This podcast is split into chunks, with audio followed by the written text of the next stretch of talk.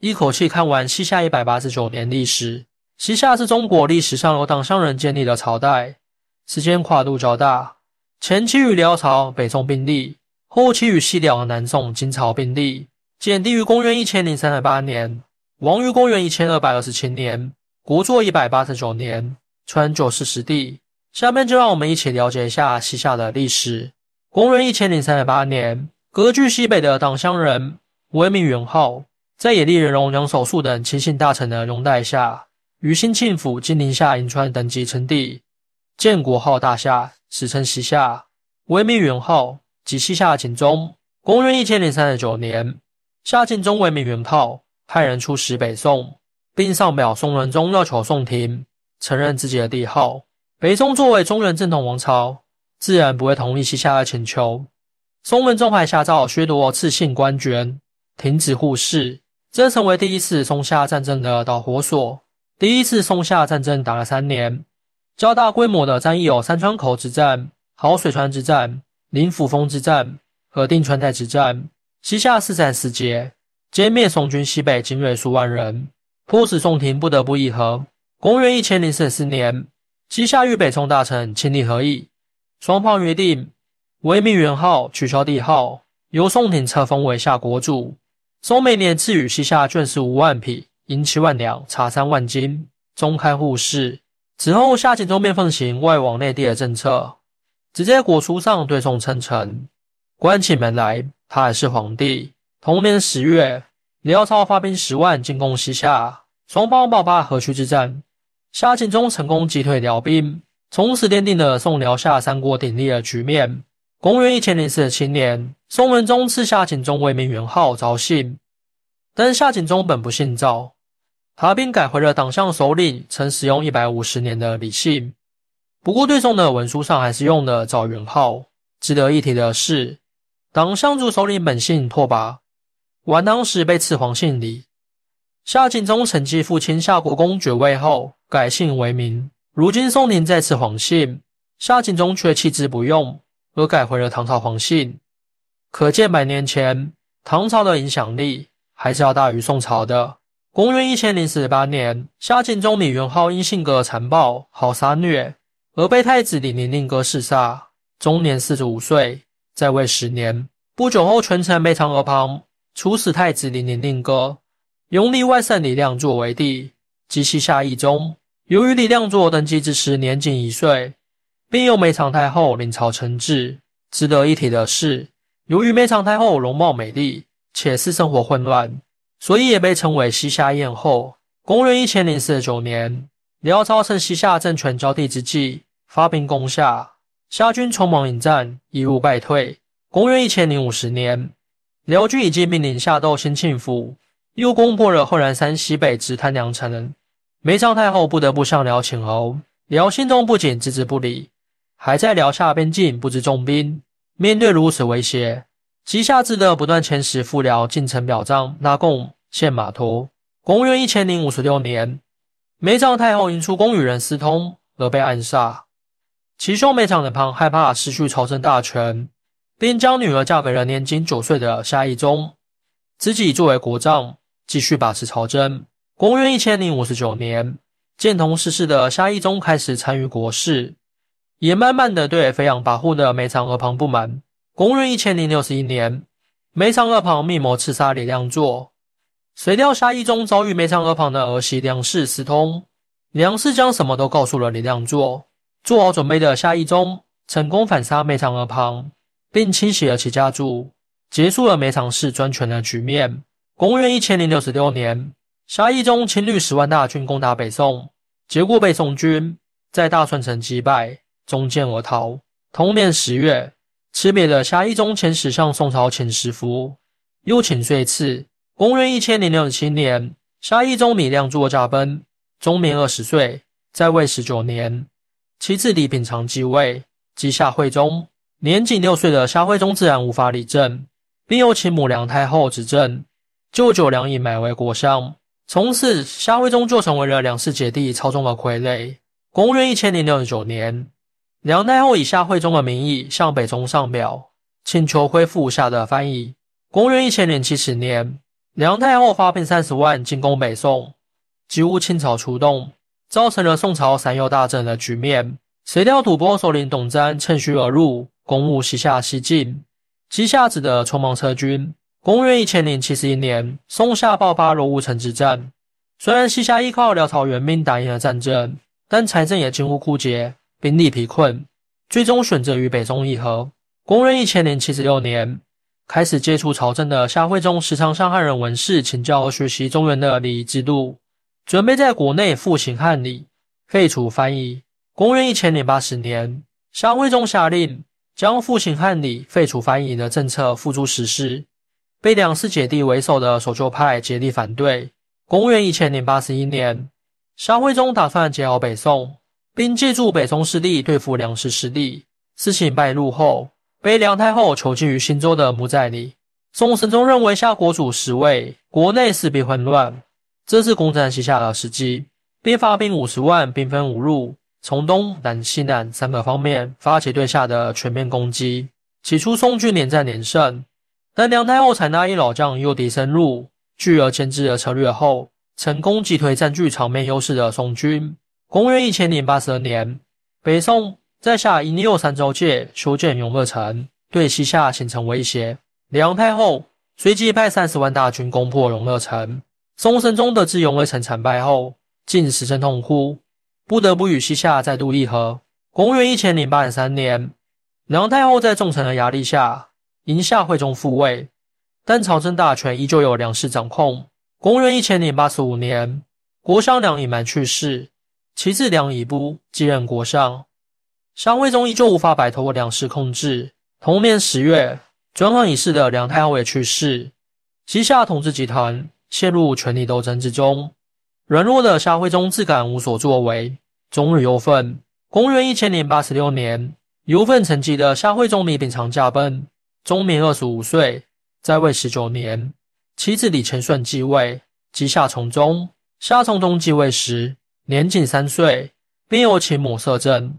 值得一提的是，夏从忠的母亲正是先太后梁氏的侄女，未与先太后区分，姑且称为小梁太后。小梁太后掌权的十三年里，对宋发动了五十余次大大小小的战争，但收效甚微，空耗国力。公元一千零九十九年。辽道中野绿洪基看出擅权专制的小梁太后已不得西夏民心，不能再支持她了，并派人至夏镇杀了小梁太后，并命夏从忠亲政。夏从忠亲政后，整顿吏治，结束了长达半个世纪的外戚贵族专政局面。在他的励精图之下，西夏尚未稳定，政治清明，经济发展较好，国力逐渐强盛。公元一千一百零一年，宋徽宗继位。宋兵启用蔡京为相，在之后近二十年的时间里，对西夏频繁用兵。不胜其烦的夏从忠最终请求了天祚帝做中间人，劝北宋停止对西夏用兵。公元一千一百二十二年，崛起的金朝攻辽，夏从忠派出五万兵马援助西京，西京失守后怀师。同年，辽天祚帝战败逃入阴山，夏从忠六派大将米良辅率军三万救援。与金命交战于宜川河畔，可惜战败。公元一千一百二十三年，夏从忠再次发兵救辽，结果被金军阻击。同年，金朝派人出使西夏，向夏从忠提出，若天祚帝逃入夏境，应将其前部送金。夏如果能像之前代辽一样代金，金与诺灭辽后，将辽西北一带割让给夏。夏从忠见辽大势已去，为了保住西夏的地位，便同意了金朝的条件。公元一千一百二十四年，夏从忠向金朝上表，愿意依附于金。公元一千一百二十六年，夏从忠趁进攻宋之际，派兵攻占北宋西北大片土地。公元一千一百二十七年，金朝与西夏划定疆界，陕西北部约数千里之地均划北了西夏。公元一千一百三十九年，夏从忠米前顺驾崩，终年五十六岁，在位五十三年，其子李元孝继位。即西夏人中，公元一千一百四十年，将将萧何大占据夏州城，发动叛乱，吸引无用力辽朝的皇室后裔恢复辽朝。夏仁宗派荆州都统任德进前去平叛。同年十月，任德进平定夏州，因功被升为襄庆军都统。军晋封西平公。自此以后，任德进的政治资本越捞越大，最终越居相位，控制了朝廷。公元一千一百四十一年，穆卫、穆隆兄弟密谋投靠金朝，被夏仁宗诛杀。同年八月，群臣为夏仁宗上尊号，致以去邪。公元一千一百四十二年，西夏发生严重的饥荒，粮价暴涨。公元一千一百四十三年，西夏都城兴庆府发生地震，不久后夏州又发生地裂。接连发生的天灾人祸，让西夏百姓难以生存，被逼的造反。同年七月，维州、晋州、定州等地诸部族也纷纷起义，聚众者多达数万人。夏仁宗面对突变的时局，沉着冷静，采纳御史大夫苏子义的建议，根据家中死伤人数，免去遭受地震、地裂灾害的新庆府、夏州地区百姓的不同赋税，因在死亡两人的家庭免租税三年。死一人的免租税两年，受伤者免租税一年。同时，朝廷还帮助百姓修复塌毁的房屋。对待饥荒地区，则实行政法；对起的帆布，则采取武装镇压和收买瓦解相结合的办法。一系列的组合拳打下来，夏仁宗很快就稳定了时局。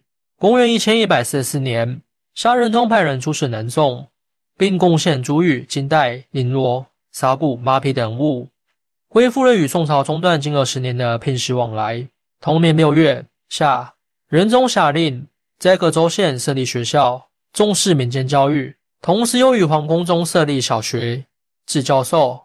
凡宗室子弟自七岁至十五岁都可入学。公元一千一百四十五年，夏仁宗仿照宋朝制度建立太学。同年，夏仁宗命曰管理元儒，参照参照汉人的。结合西夏现行制度，重新修订乐律。李元禄整整花了三年时间，才将新乐律修好。夏仁宗将其赐名为新律。公元一千一百四十七年，夏仁宗效仿宋朝实行科举制度，又设立童子科，逐步完善了通过科举选拔官吏的制度。公元一千一百四十八年，夏仁宗建立内学，并亲自选派名儒主持讲学。公元一千一百五十四年。夏仁宗遣使向金朝购置如佛经典。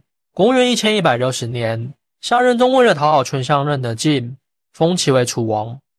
但任德进并不满足，还企图让夏仁宗迁居瓜州、沙州，自己则占据灵州、夏州等中心地带，谋求进一步篡国。公元一千一百六十一年，夏仁宗设立海宁学士院，职责是掌管国史、转修李氏实录。公元一千一百七十年。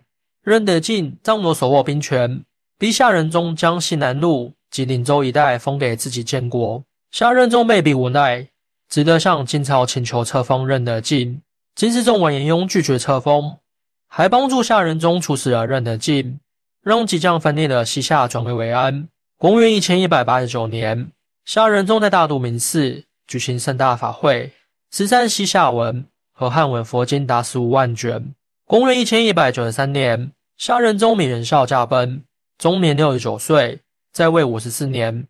其子李存佑继位，即西夏桓宗。夏桓宗在位期间，延续了父亲夏仁宗的政治方针，对内安国养民，对外附晋和宋。但此时西夏已经开国百年，党项贵族和地主官僚早就腐朽堕落了，加上蒙古崛起，西夏外患加剧，迅速由盛转衰。公元一千一百九十六年，夏桓宗的叔叔越王李仁友去世，其子李安全上书要求袭越王爵位，但被夏桓宗拒绝。此后，李安全便怀恨在心，开始韬光养晦，并与罗太后通奸，企图借助太后的权势扳倒夏桓宗。公元一千二百零五年，铁木真率领蒙古部入侵西夏，掠夺完边界城市后扬长而去。夏桓宗等蒙古退军后。下令修复被毁城寨，并大赦天下，改都城兴庆府为中心府，是要中心西夏。同年冬天，夏桓宗派兵攻打蒙古，最终不战而还。公元一千二百零六年，李安全在罗太后的支持下发动政变，废黜了桓宗皇位，并自立为帝，即西夏襄宗。同年三月，夏桓宗米存又驾崩，终年二十九岁，在位十三年。夏襄宗在位期间，急需依附金朝抗击蒙古，但随着蒙古的攻势越来越猛，西夏逐渐转为附蒙亲金。公元一千二百零九年，成吉思汗率军攻入西夏境内，夏襄宗命儿子李成贞率军御敌，夏军最终战败溃散。蒙军长驱直入，围攻夏都中心府。夏襄宗只得献出女儿求和。公元一千二百一十年，夏襄宗派军攻打加州，夏金关系破裂。公元一千二百一十一年，夏襄宗的主子齐王李遵顼发动政变，废黜了襄宗皇位，并自立为帝，即西夏神宗。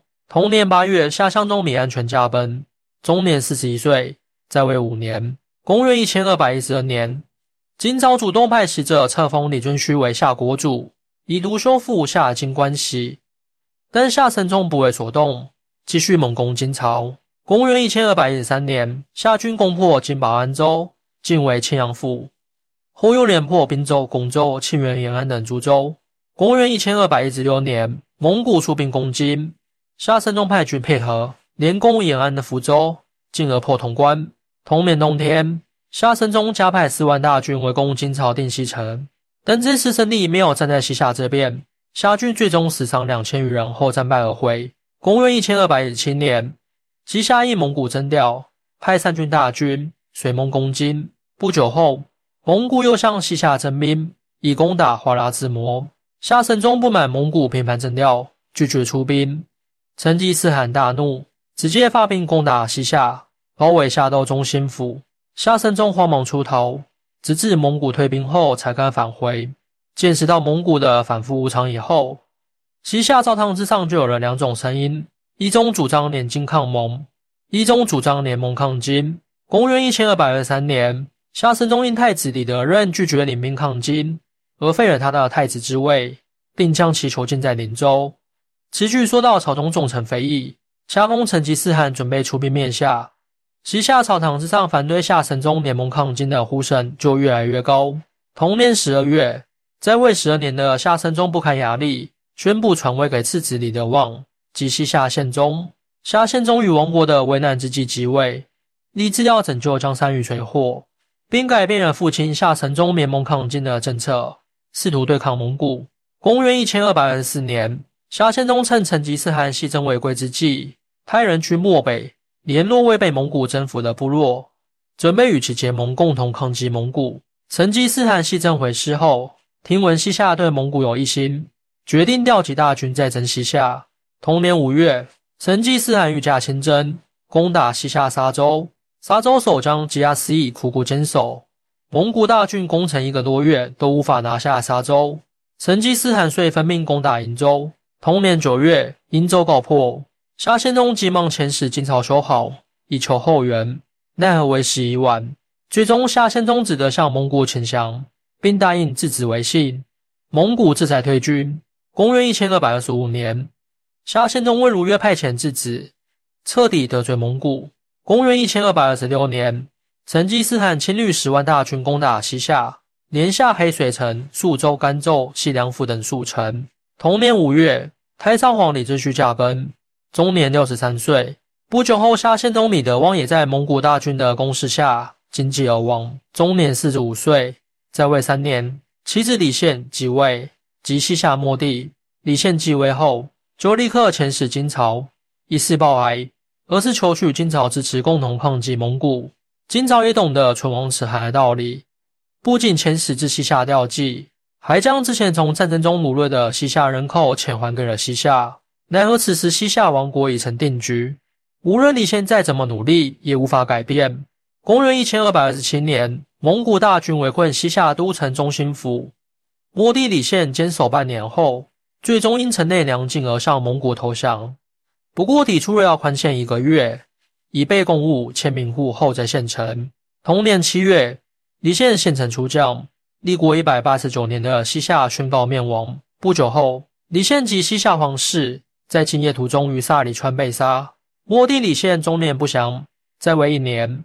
欢迎大家一起来讨论。您的支持是我更新的动力。更多精彩内容，请关注拜年听书。